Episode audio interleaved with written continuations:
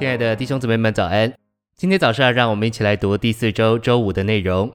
今天的经节是约翰福音五章十九节：“子从自己不能做什么，唯有看见父所做的，子才能做。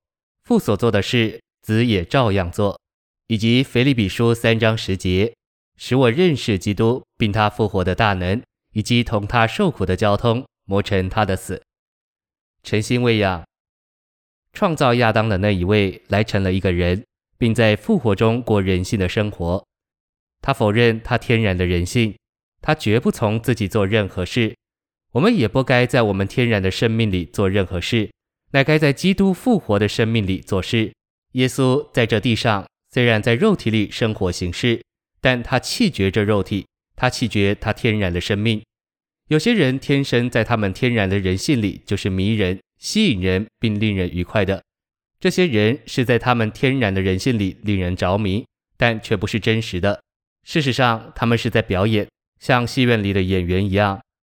当你接近一个令人着迷的人，你会发现他其实不是那么迷人。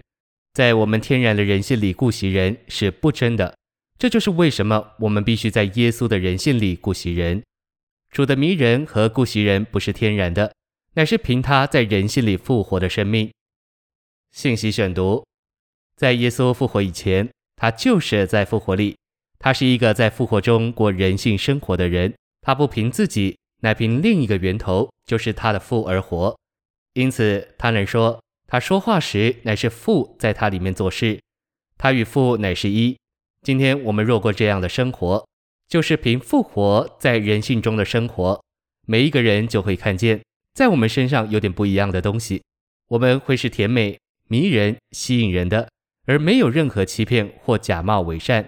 我们去探访人时，必须有主的同在。他的同在是一个迷人的因素，而他的同在乃是来自十字架加上复活。我们必须是一个在十字架上也在复活里的人，然后我们就有三一神真实的与我们同在，而那个同在就是复活。主耶稣是个犹太人，毫无疑问的，他有犹太人的外貌，他有犹太人的血与肉。有人的生命和性情，但他在他的人性生活中乃是凭另一个生命活着。这另一个生命就是神圣的生命，因为他在他的人性生活中活神圣的生命，所以他的人性生活就成为一个奥秘。从他的人性生活中有神圣的东西出来。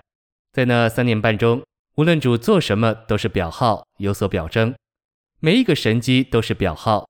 主用五饼二鱼食饱五千人是一个神迹，门徒看见这件大事必定很兴奋。但是过后，主要他们把所有剩下的零碎收拾起来，那也是一个表号。主是神圣且奥秘的。在约翰八章，一个犯罪的妇人被带到主那里，最后主对他说：“没有人定你的罪吗？”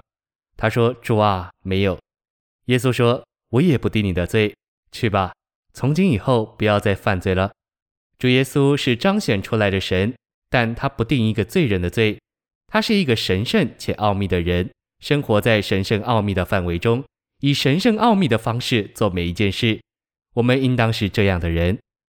那些在我们身边的人，应当感觉到我们有一样特别的东西。这个特别的东西乃是神圣且奥秘的。我们都需要做主的门徒受训练，成为神圣且奥秘的人。跟从基督的人做门徒受训练，乃是借着基督在地上的人性生活，做神人的模型，借着在人性里否认他自己而活神，彻底改变了他们对人的观念。谢谢您的收听，愿主与你同在，我们明天见。